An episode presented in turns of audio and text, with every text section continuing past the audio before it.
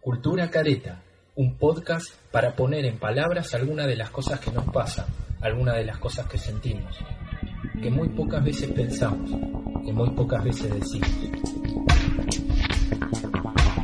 Hipocresías en estado puro, soberbias a punto caramelo, egoísmos absurdos, pandemias que lo amenazan todo, violencias por mayor, mezquindades inhumanas, creatividades al servicio del mal, solidaridades en decadencia, una humanidad que hace caminando hacia atrás, una unidad desperdigada en el sinsentido, una justicia social como simple declaración enunciativa. En este mundo incongruente estás vos, estoy yo. Sí, no mires para otro lado, a vos te hablo. En este mundo nos encontramos intentando transitarlo de la mejor manera posible. La cultura careta es aquella que sin duda debe caer.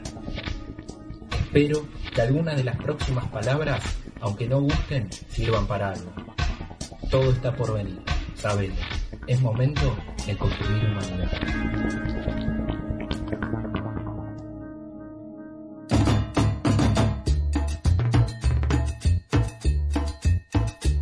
Buenas, buenas, buenas, buenas. ¿Cómo están muchachos, muchachas, muchaches?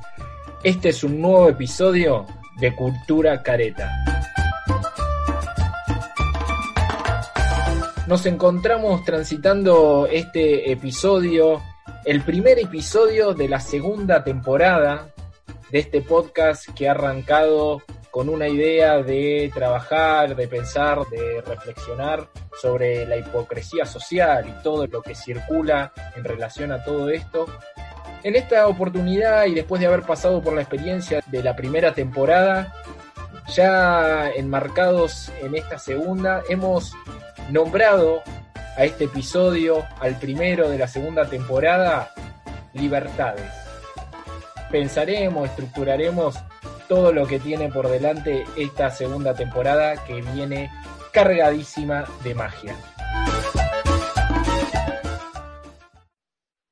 Primero comentarles que la gráfica de este nuevo ciclo hemos elegido la figura de una compañera latinoamericana que fue asesinada el 14 de marzo del 2018 ella es Mariel Franco, era socióloga, feminista, brasilera, era una militante de los derechos humanos, principalmente de todo lo que es la lucha y del trabajo que hacen las mujeres en las favelas brasileras.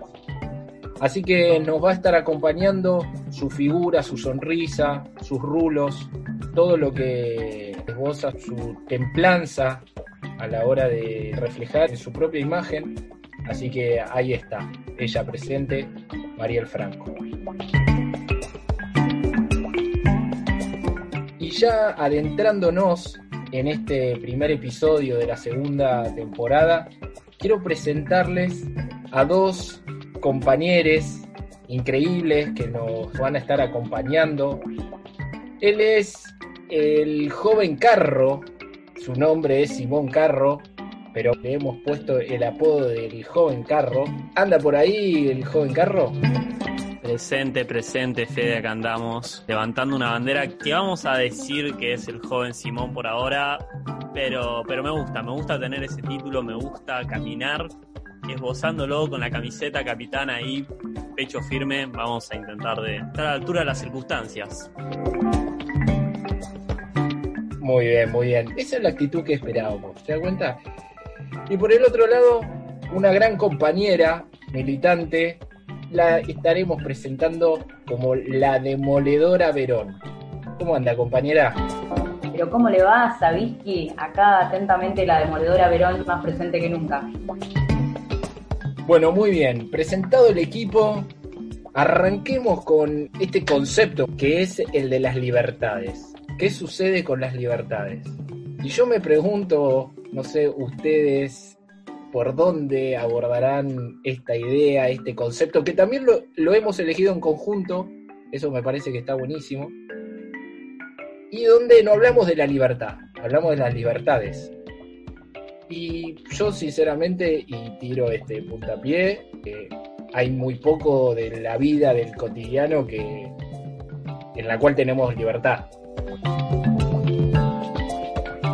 Yo en lo personal tengo en el marco de cultura careta, esta cuestión de sacarse la careta, de mostrar las hipocresías. A mí me pasa algo muy puntualmente con el tema de las libertades, esto de decir, hay una frase, la famosa frase, cuando la limosna es grande, hasta el santo desconfía. Yo creo que es imposible llegar a las libertades como idea de libertad, por eso creo que es un poco abrazar esa idea de que nunca vamos a poder ser libres, es un poco tal vez filosófico, pero abrazar esa hipocresía, tal vez querer llegar a algo que nunca lo vamos a hacer, entonces hay una contradicción en eso, pero analizarlo y pensarlo por ese lado. No sé qué pensará Perón. A mí me pasa algo muy parecido. Voy a ser muy pesimista en este aspecto. Mira, a mí me gusta ir a los bifes, ¿viste? Sincericidio es lo que me, cabe, ¿viste? Va, por ahí. Además, si estamos hablando de cultura y de sacarnos la careta, ¿para qué vamos a andar con vueltas, no? Me parece que hay que ser pesimistas ¿Existe la libertad, muchachos, muchachas, muchachos? Te lo pregunto a vos, y te lo pregunto, joven Carro. Me parece que la idea de libertad en todo caso es una utopía a que aspiramos como sociedades todas para poder seguir transitando una idea hacia el más allá que nos termine llevando a construcciones un poco más armónicas.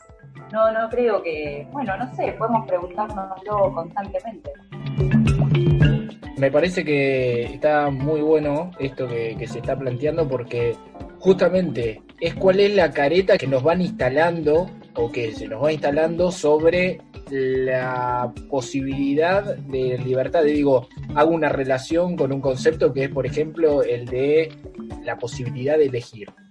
¿Cuánto es que elegimos? ¿Elegimos trabajar donde trabajamos? ¿Elegimos vivir donde vivimos? Elegimos estar con la persona que queremos estar, digo, conviviendo en nuestras casas o viajando en algunos momentos, en otros episodios se ha hablado de la condición de cómo uno viaja en un transporte público, por ejemplo. Hay como una cuestión donde hay un pacto social a no explotarla en el cotidiano, digo, a no cantar las 40 todo el tiempo, porque lo cierto es que hay muy poco de lo que elegimos y creemos que sí, que hay toda una línea cultural que te impone, como que insiste en que vos sos libre, vos estás lleno de libertades. Y bueno, hay toda otra parte que es la libertad al consumo, ¿no? Que te sentís libre cuando empezás a consumir y que es donde podés consumir todo lo que querés. Y ahí es donde encontrás la felicidad y bueno, largo y tendido para explayarnos. Me parece ahí, sabéis que qué acertado esto, porque podemos llegar a pensar en todo caso, introduciéndonos a un concepto un poco, más sociológico de, de, la libertad y las libertades, y tiene que ver con la idea de poder, ¿no? Esto que decías de poder elegir. Y poder elegir es tener poder en algún punto. Poder para qué o para quién, digamos, ¿no? Y no tenemos que tenerle miedo a ese poder, en todo caso tenemos que cuestionárnoslo. Pero ¿por qué digo esto? Porque en todo caso el poder, lo más peligroso no es que ejerza como, como concepto represor o de la persona, sino como normalizador. Cuando no podemos cuestionarnos las cosas y perdemos la capacidad de cuestionarnos inclusive si somos efectivamente libres, si tenemos ese poder y esa capacidad de elegir, ahí es donde perdemos toda posibilidad de otra conquista que no termine siendo la de sacarnos las caretas justamente.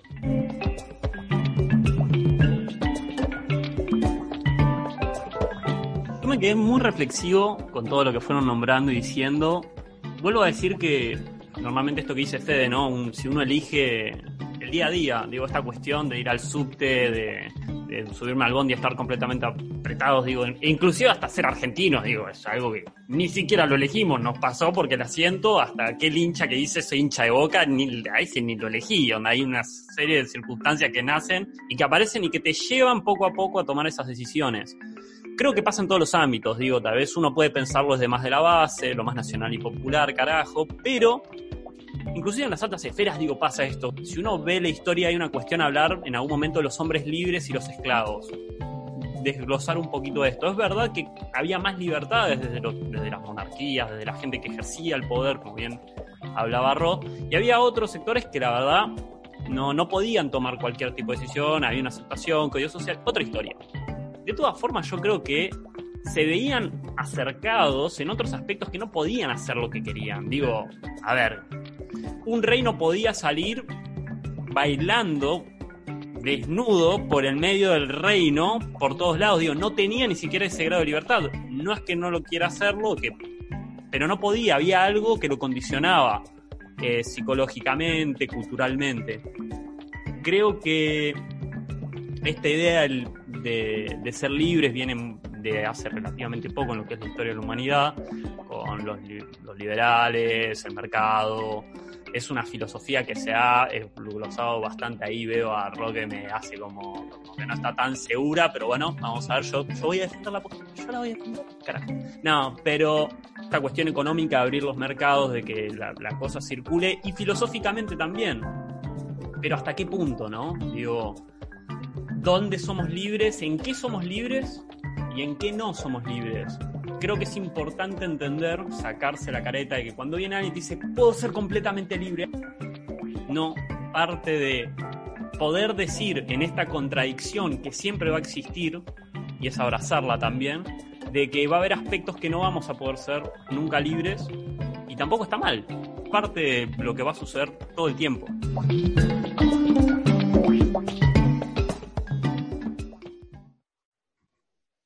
Me parece que está muy bueno lo que se está planteando con respecto, bueno, se tiraron varias cosas y tenemos para cortar este, largo y tendido. Para rato. Una de las cuestiones es lo que nombraba la demoledora Verón eh, con respecto al poder. Y ahí se abrían eh, varios aspectos del entramado conceptual que, tiene que ver con, con, por ejemplo, el poder en qué lugar se acumula se acumula en una clase, se acumula en solo un sector, se acumula en el sector productivo, se acumula en un sector más bien simbólico. Digo, todas estas cuestiones, ¿dónde se acumula el poder? ¿Quién lo ejerce al poder? Y después otra de las cosas que, decía Benón tiene que ver con esto de poder reflexionar, ¿no? Para mí, y en este mundo del sacarnos la careta, está la, cuestión de el poder reflexionar. Una cosa es poder reflexionar, poder pensar y poder dialogar y otra cosa es transformar la realidad en concreto. Y que ahí es donde también está la cuestión del poder, ¿no? Porque reflexionar, dialogar, podemos dialogar todos, todas, todes, pero después transformar la realidad es lo más complicado porque es el poder de turno, donde se aloja el poder, el que permite esa viabilización. Eso con respecto a lo que decía Verón. Y después, con respecto a lo que decía el joven Carro, lo que me surge es esta cuestión de lo que uno no, elige porque te viene, porque no, elegimos ser argentino, pero nacimos en esta tierra. ¿Y qué sucede cuando te toca ser argentino?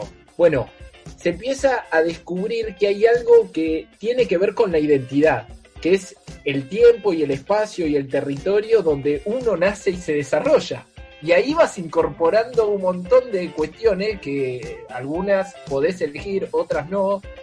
Y no sé cuánto de eso es eh, impregnado o tenés la libertad para poder elegirlas. Me dejaste pensando en algo recién con esto. Creo que ahora sí me pongo en el lado más de la juventud, pero esta cuestión, el movimiento feminista, digo, esta cuestión de que eh, las compañeras salieron a la calle y la cantidad de pibas jóvenes, digo, pibas de 15 años saliendo a las calles, empoderadas con el movimiento y, con los valores.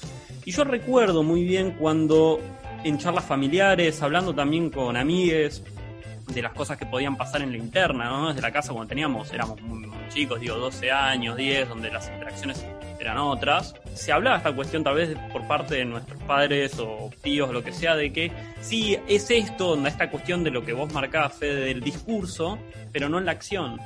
Creo que hay un momento en la historia, siempre pasa esto, donde hay un discurso pero no está la acción.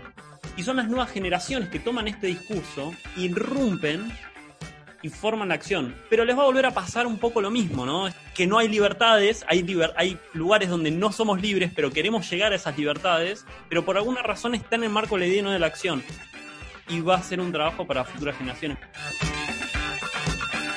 A mí me parece que en todo caso podemos volver a preguntarnos, ¿somos realmente libres? ¿Cuándo somos libres?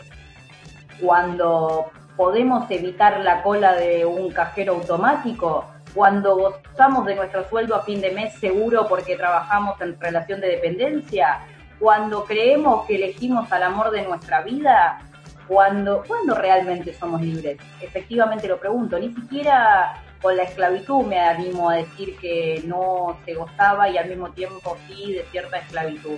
Me parece que ni siquiera en lo más obvio radica la existencia al 100% de la idea de libertad. Me parece que no podemos quedar con esto, con una idea, inclusive hasta esto más difícil que puede sonar el espíritu libre en algún punto yo no sé, yo tengo una mirada bastante pesimista y al mismo tiempo esto que traía el joven Carro con respecto al feminismo. Y puedo hablar de mi rol de mujer y decir que como mujer no me siento libre desde el minuto en que nací porque me constriñe el patriarcado permanentemente, porque permanentemente tengo que dar explicaciones de a dónde voy y de a qué hago, porque mi condición de género ya significa que hay cosas que no voy a poder hacer. Y no hablo en términos de igualdad, porque también podríamos pensar, libertad es igual o sinónimo de, de igualdad y va de la mano sí y no también podríamos llegar a decir, porque yo no sé si quiero tener las mismas libertades que tiene un varón, pero quiero ser libre, libre de otras cosas, libre de poder elegir, libre de poder decidir. Y ahí está esta idea que nos metieron en algún punto de, bueno, los libertarios con el derecho normativo y esta cuestión de la libertad de derecho, pero no la libertad de hecho, amigues. Disparó a fondo la demoledora Verón. Comparto, comparto plenamente, bueno, ni que hablar de la cultura patriarcal, la cultura machista, la cultura consumista, nos hacen creer, y ahí es donde me siento zarpado, eso es lo que me pasa, ahí es donde me siento zarpado, donde me, me plantean que soy libre y no soy libre de absolutamente nada, absolutamente nada. Eh, es una constitución de valores y de principios que se me van pegando como si fuesen abrojo en el mismo momento en que voy transitando la vida. Y es esto que decía el joven Carro, o sea, de pronto yo elegí esto, no, y esto tampoco, y esto, ¿y qué carajo elegí entonces? ¿Qué es lo que puedo elegir de todo el mosaico de posibilidades que transcurren y que están en mi entorno? Las cuestiones estéticas, ¿desde qué momento elegimos el posicionamiento estético, cuando hay anualmente estructuras de modelajes estéticos que nos condicionan y que se bajan a nivel mundial para que se opere de manera conjunta. Digo, me, gusta también la propuesta de, de, ambos en disparar preguntas. Me parece, acá no vamos a poder resolver nada en términos objetivo concreto, ¿no? Digo, encontrando respuestas, pero sí haciéndonos una cantidad de preguntas. Coincido en ambos conceptos, en ambas ideas. Yo diría una cosa igualmente. A mí me parece que ni siquiera quien tiene mucho poder, y acá radica una cuestión de clase social, me parece fuertemente, es completamente libre. Porque díganme, ni más ni menos, si Susana Jiménez puede llegar a ser libre. Careta en serio. Bueno, en realidad Susana Jiménez no se le, puede, se le pueden discutir muchas cosas, menos de que eh, efectivamente tiene poder, pero poder para algunas cosas también. Fíjate vos, que ni siquiera con toda la plata del mundo puedes llegar a ser libre de todo.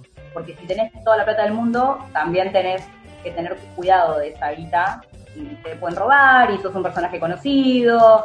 Podemos hablar largo y tendido. Recién estaba pensando en una serie que no estoy pudiendo encontrar ahora, en breve ya se las estoy diciendo. No sé si tienen últimos cartuchos. No me puedo acordar ahora el nombre, pero el conductor de Jóvenes Cartuchos, que es el hijo de un, de un cómico, había sacado una serie que fue cancelada en la era de Macri, que hablaba de las comodidades, onda, las frustraciones de un niño que vivía en Nordelta. Digo, era excelente, digo, compartió el primer capítulo, lo vi y fue cancelado. Y hablaba de estas cuestiones, ¿no? De estas diferencias tal vez eh, culturales, sociales, de altas esferas de la aristocracia argentina, pero inclusive ahí se vive en crisis de estas cuestiones de qué tan libre es alguien. Y creo que lo importante es quedarnos con esto, o al menos es lo que me quedo yo, ¿no?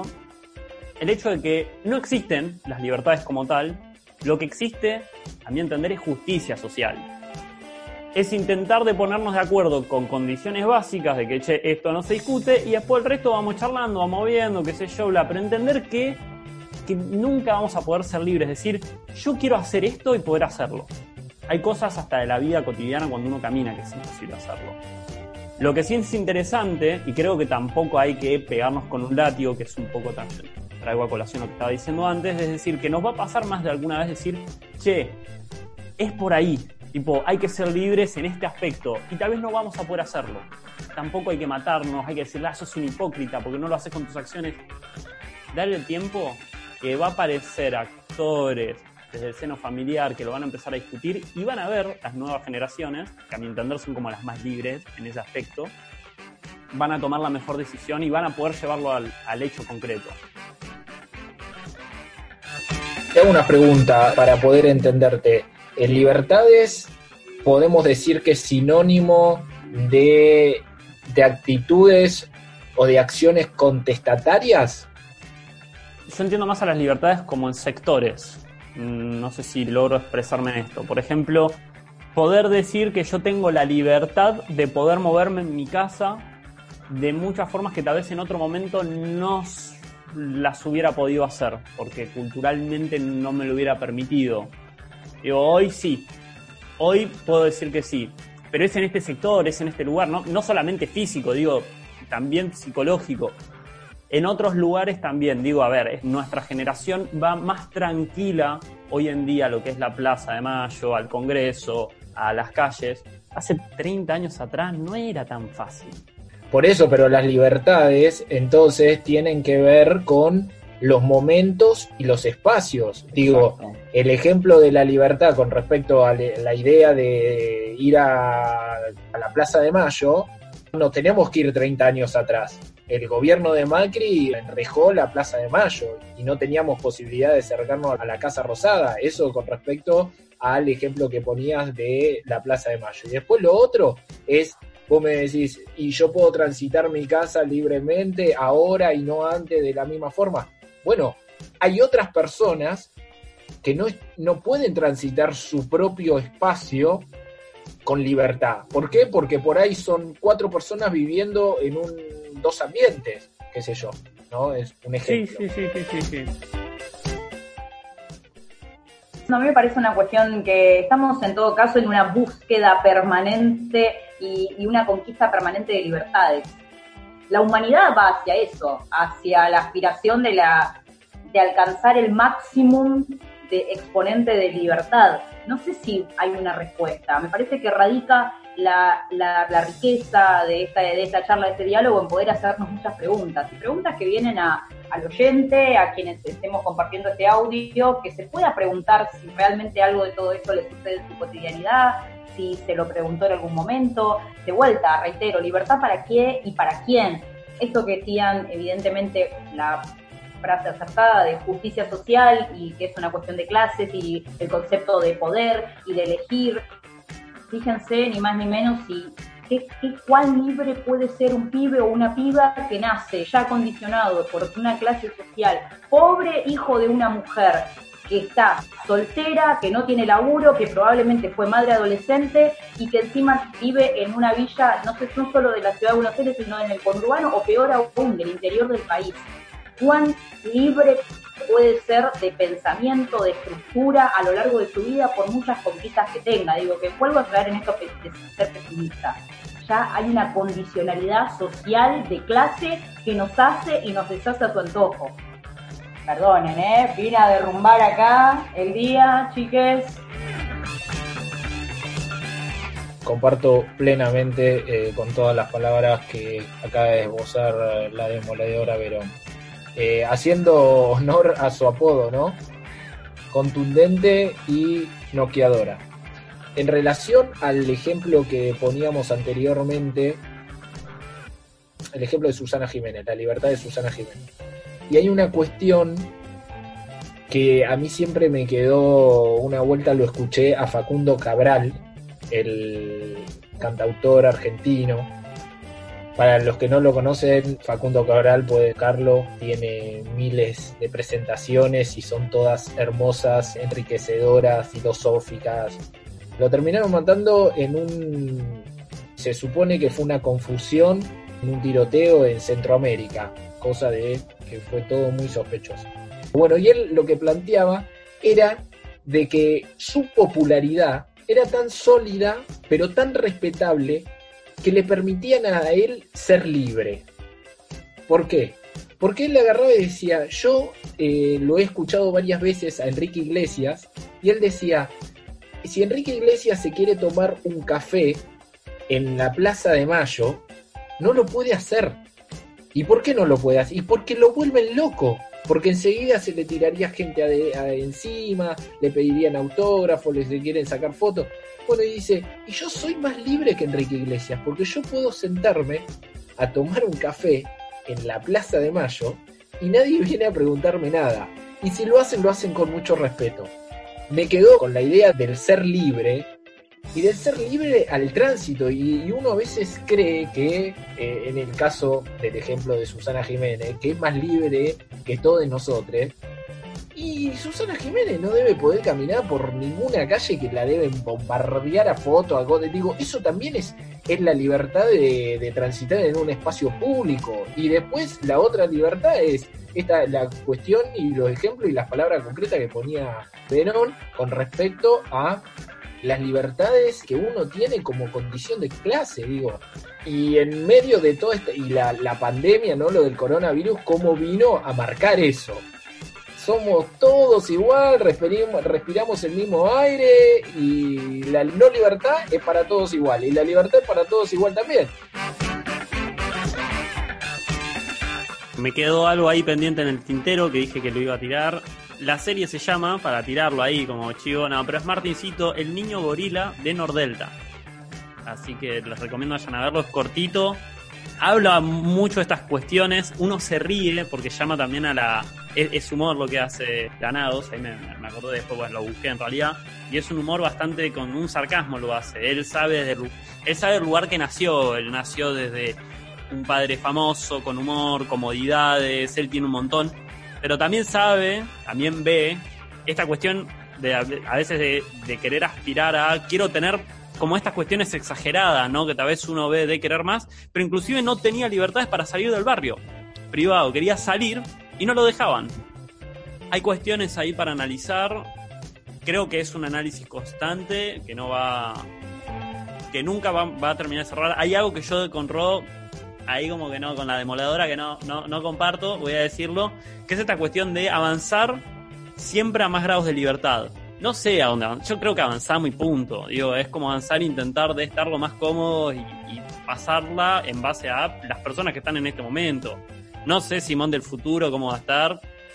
Seguramente va a ser más imbécil porque el mejor de todos es el que está ahora hablando con ustedes. Del futuro va a ser tarado seguro. Pero no, Además va a dejar de ser joven Simón, así que aprovechemos este. No, pero ir viendo en distintos momentos cómo nos podemos poner de acuerdo. Yo creo que es ahí. No es ser más libres, sino entendernos.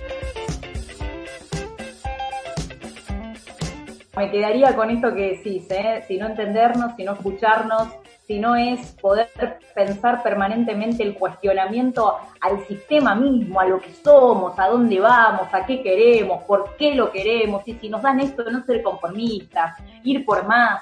Es eso, es lo que decía Facundo Cabral, fíjate que hablaba de pueblo, la idea de pueblo habla de conquista, habla de lucha, de resistencia, de resistencia a lo estatuido, a lo establecido, a lo normativo, a lo que nos constriñe, a lo que nos saca ese espíritu libertario en todo caso.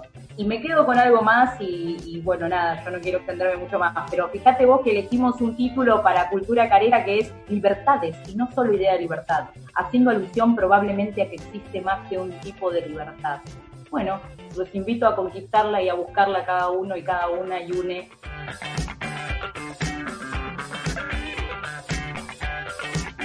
Yo creo que va por ahí. Primero, Primero que me parece está bárbaro que encontremos estas diferencias, que no es necesario estar de acuerdo en todo. Creo que la heterogeneidad, animarse a transitar esa heterogeneidad y discutir y contemplar y intercambiar en la diversidad hace que uno, una, une pueda proyectar. Lo que sí, yo creo que el tema de la libertad estoy más en la línea de la demoledora por una cuestión de que creo que es una construcción. Que cuando uno habla solo de su persona desde el individualismo, el individualismo también es una construcción de qué libertades le corresponde a ese individuo en el plano de lo individual, ¿sí? Otra cuestión puede ser qué pasa en relación a las libertades que son parte de un proceso colectivo. Digo, uno puede interpretar a las libertades en el plano de lo individual, es qué me pasa a mí, dentro de lo mío, con los míos, etcétera, etcétera, etcétera, o qué nos pasa a nosotros en el plano de lo colectivo. Y ahí creo que hay un concepto que puede llegar a ser un poco transversal, todo esto que fuimos disparando, que tiene que ver con la construcción. Creo que hay una construcción. Y, y ahí es donde me parece que uno es actor es protagonista al pensar, al poner en tensión todo esto que estamos charlando, me parece que el paso previo a la acción es la construcción. Últimas palabras de reflexión para ir cerrando, compañeros, compañeras, compañeres, que tienen para entregar?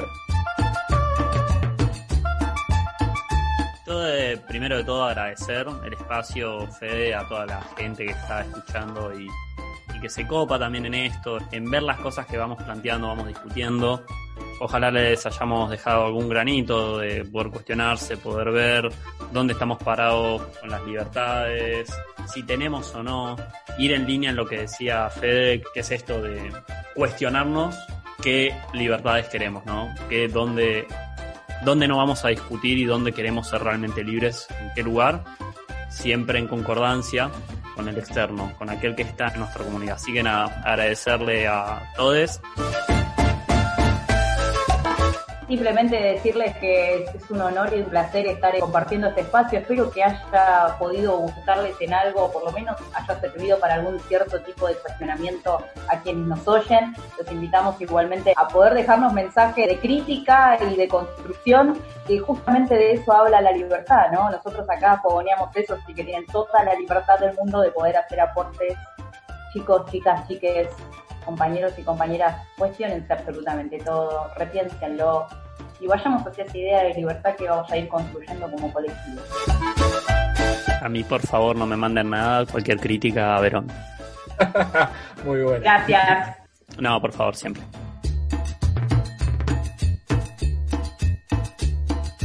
Enfilando contundentemente hacia la culminación de este episodio, conste que yo avisé que iba a estar muy bien acompañado en esta segunda temporada de Cultura Careta con dos personas a las cuales quiero mucho y de las cuales aprendo constantemente y que este diálogo que hemos tenido, este intercambio, esta construcción que la hemos pensado para plasmarla en este primer episodio de la segunda temporada de Cultura Careta, tanto el joven Carro como la demoledora Verón, es un placer poder estar compartiendo un espacio así.